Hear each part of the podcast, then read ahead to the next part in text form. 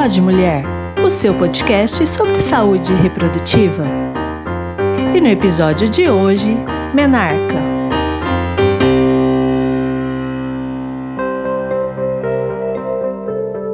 A primeira menstruação na vida de uma menina acontece entre os 11 e 16 anos. A menopausa entre os 46 e 52. O fluxo menstrual normal de uma mulher, que dura de 2 a 7 dias, é de 30 a 80 mililitros. Se fizer uma média de todos esses números, a gente tem uma menina que começou a menstruar aos 13, entrou na menopausa aos 50 e tem uma média de 50 mililitros por fluxo. No final da sua vida reprodutiva, depois de ter menstruado por 37 anos, ela perdeu 22,2 litros de sangue. Isso equivale à quantidade de sangue presente no corpo de três homens de 90 quilos cada. Afinal de contas, o que acontece com essas mulheres que sangram e não morrem? Eu sou Amanda Medeiros e vamos descobrir juntas. Essa é uma pergunta que já foi feita há séculos, mas que até hoje causa estranhamento. Imagine só sangrar todo mês, sem motivo aparente, e agir como se nada estivesse acontecendo. Os povos antigos piravam. Isso porque grande parte das sociedades eram patriarcais. Os homens tinham poder e definiam a visão masculina de mundo. E como o sangue sempre esteve relacionado às guerras e machucados, aí já viu, né? Então passa a ser visto como um sangue fora de lugar, ou seja, um sangue ruim. E aí vem todos os tabus, que é impuro, é, que não pode ter a relação sexual, porque se você encosta nessa mulher impura, você vai se contaminar. É, você é, não pode fazer um monte de tarefas, porque você estaria prejudicando as tarefas, ou essas tarefas estariam sendo contaminadas, né?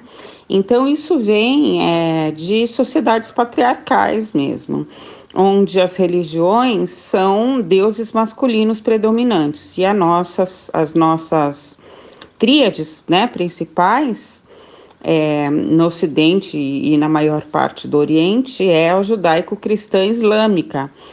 Quem acabou de falar foi a socióloga, mestra em antropologia e doutora em ciências Regina Figueiredo.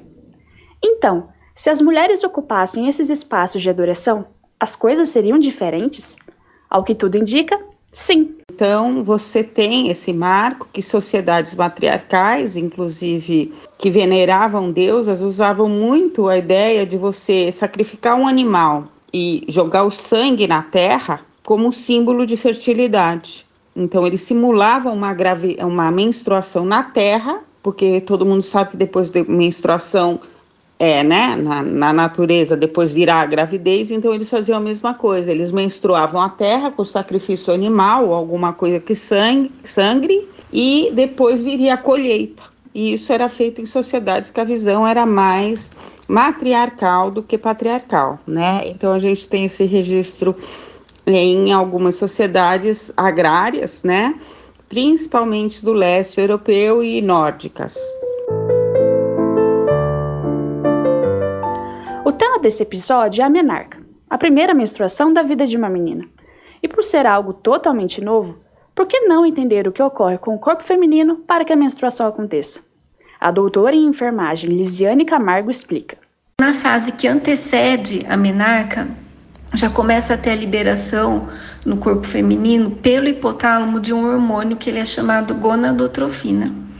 Esse hormônio ele vai atuar na, na hipófise e a hipófise vai promover, a liberação de outros hormônios, que são o LH, que é o hormônio luteinizante, e o FSH, que é o hormônio folículo estimulante. Esses dois hormônios, por si, eles vão atuar nos ovários, promovendo a maturação do folículo e fazendo com que ocorra também a produção de outros hormônios, que é o estrógeno e a progesterona.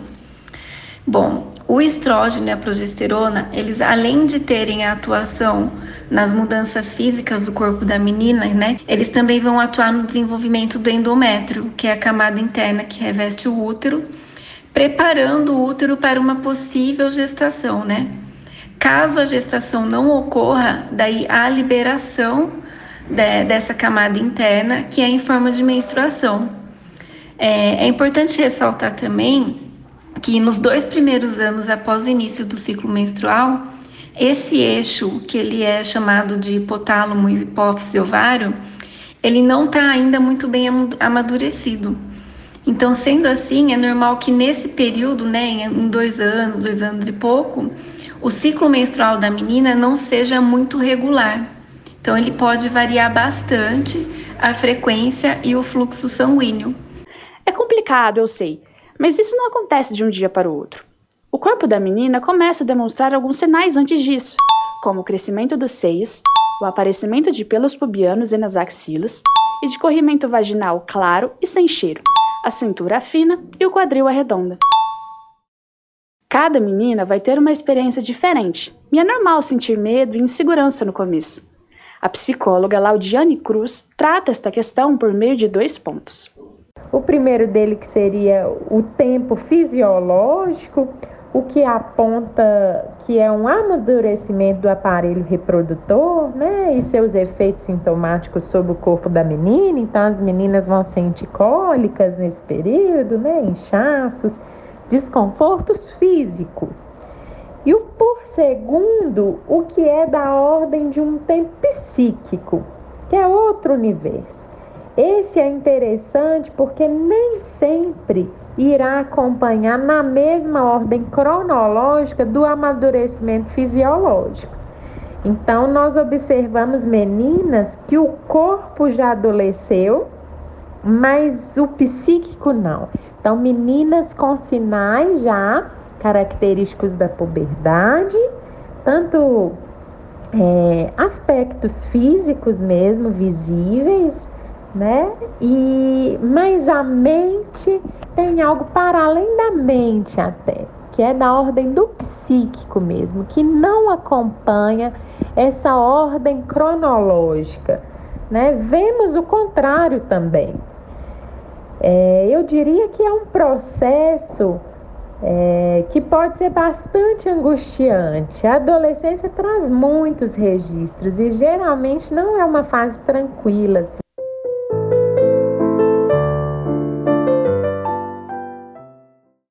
Como aconteceu? Bom, eu, como eu disse, eu estava na casa de uma amiga, era aniversário dela. E pra ser honesta, eu não lembro dos detalhes, mas segundo os relatos da minha mãe, eu senti muita cólica, tanto naquele dia como no dia anterior também. Mas eu não queria perder a festinha, né? Então eu esperei chegar em casa para contar para ela.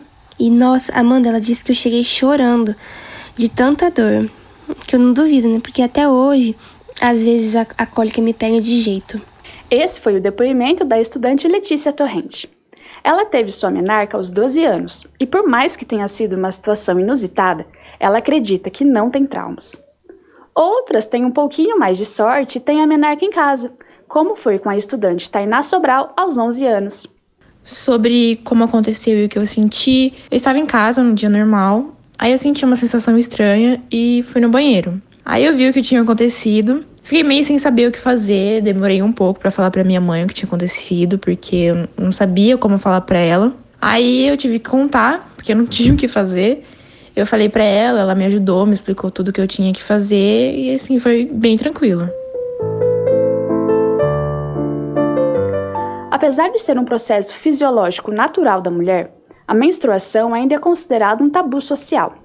Isso se dá, segundo a socióloga, mestre em antropologia e doutora em ciências Regina Figueiredo, por três motivos. Um, que essa menina vai, ela tá com a menarca assinalando que ela vai deixar de ser criança e se tornar uma mulher, não é? Ou uma adolescente, que é uma mulher também, né?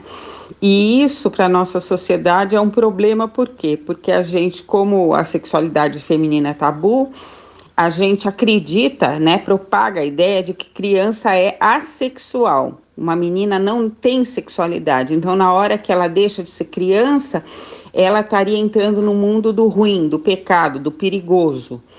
Dois. É, essa menarca vai dizer que essa menina vai passar a sangrar mensalmente e vai estar fértil.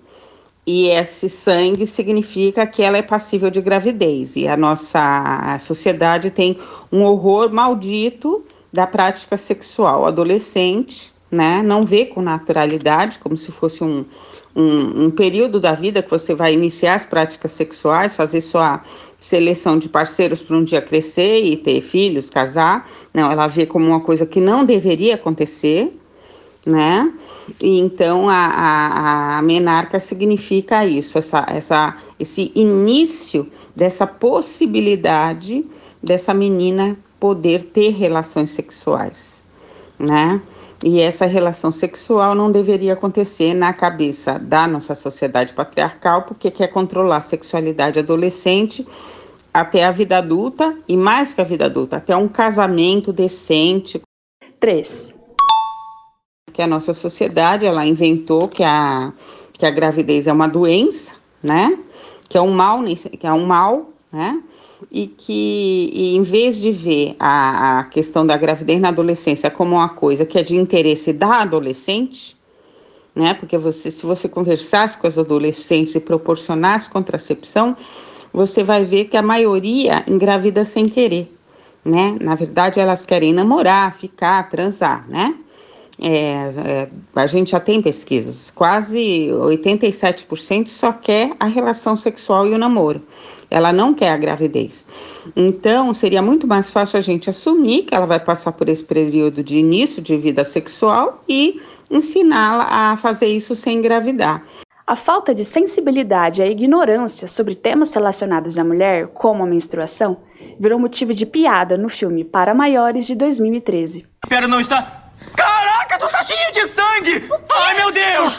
O quê? Ai, meu Deus! Meu Deus! Ai, meu Deus! Ai, meu Deus, você deve ter sentado em cima de um prego! Seu idiota, ela ficou menstruada! Ai, meu Deus! O que eu faço? Não sabe o que fazer? Eu nunca tinha ficado menstruada! Não, eu nunca fiquei! Ai, meu Deus, Mike, ela já perdeu muito sangue!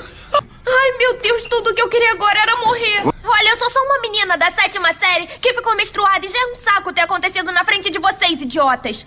Caraca! Pai, liga pra mamãe e manda ela ir lá pra casa. Ela ficou menstruada? É. Que nojento.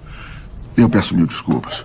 Ô, oh, oh, filha, não suja o banco do carro não, hein? E é por isso que a família, não só a mãe, deve tratar esse assunto com naturalidade em casa, para que quando algo parecido aconteça, a menina se sinta segura e saiba como agir. É importante lembrar que nesse contexto onde o evento da menarca é tão marcado culturalmente por tantos mitos e o efeito que isso traz no social e diretamente ligado às tradições familiares, vale mencionar. Então, o jeito que a família acolhe a menina na chegada da primeira menstruação vai fazer um registro não só físico, mas principalmente simbólico. Deve-se levar em conta o que a menina sabe sobre a fase, se ela está acompanhando de forma física e psíquica esse tempo de transformação.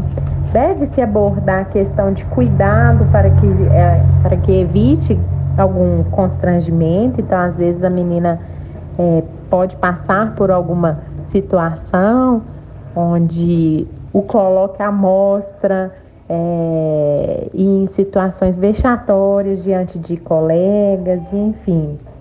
Deixar a confiança é, de uma pessoa, é, às vezes específica, ou mais de uma pessoa, né, isso é importantíssimo e é preciso deixar claro que a menina ela pode contar com alguém. Isso é fundamental.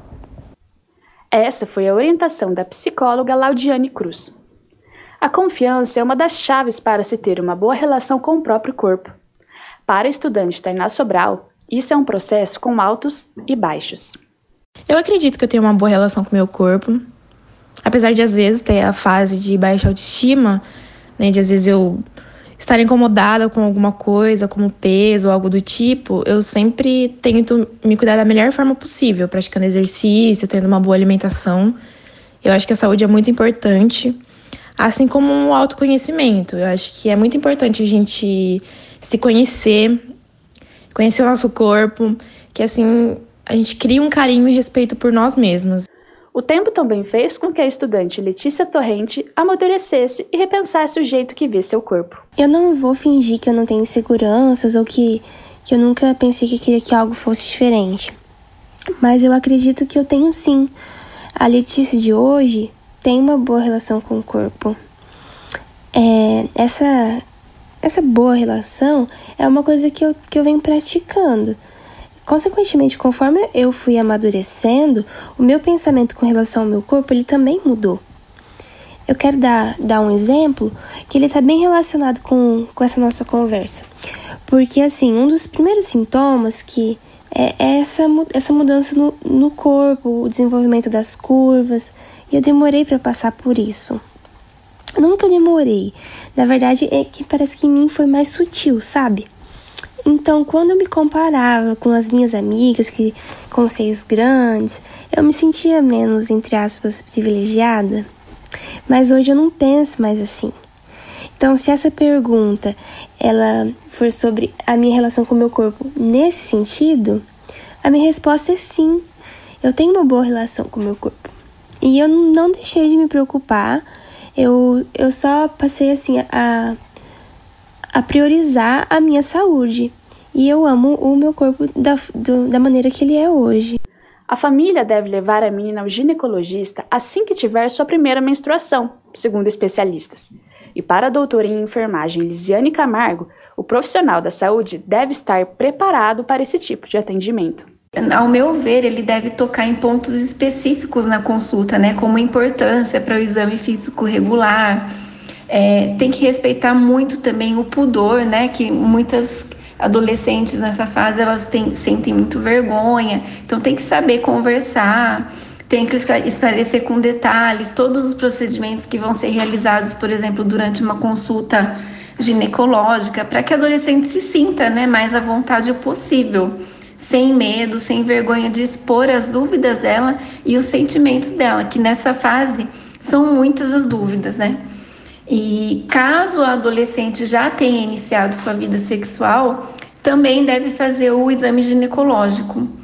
E após a consulta também, acredito que o profissional deve esclarecer sobre o uso de preservativos para prevenção tanto de infecções sexualmente transmissíveis como uma gravidez indesejada. Menstruação é tema de saúde pública e é por isso que o governo do estado do Rio de Janeiro autorizou a inclusão de absorventes nas cestas básicas em julho deste ano. A decisão parece simples, mas o Rio é o primeiro estado brasileiro a fazer isso.